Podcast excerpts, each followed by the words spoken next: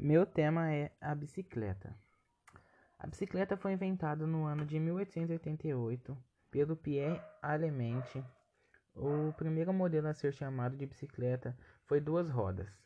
Surgiu em torno de 1870 e nesse processo de montagem o ferreiro escocês Kisprotk Macmillan em 1839, quem o ajudou. A bicicleta evoluiu em torno do ano de 1880. Usamos a bicicleta ou bike para um meio de transporte.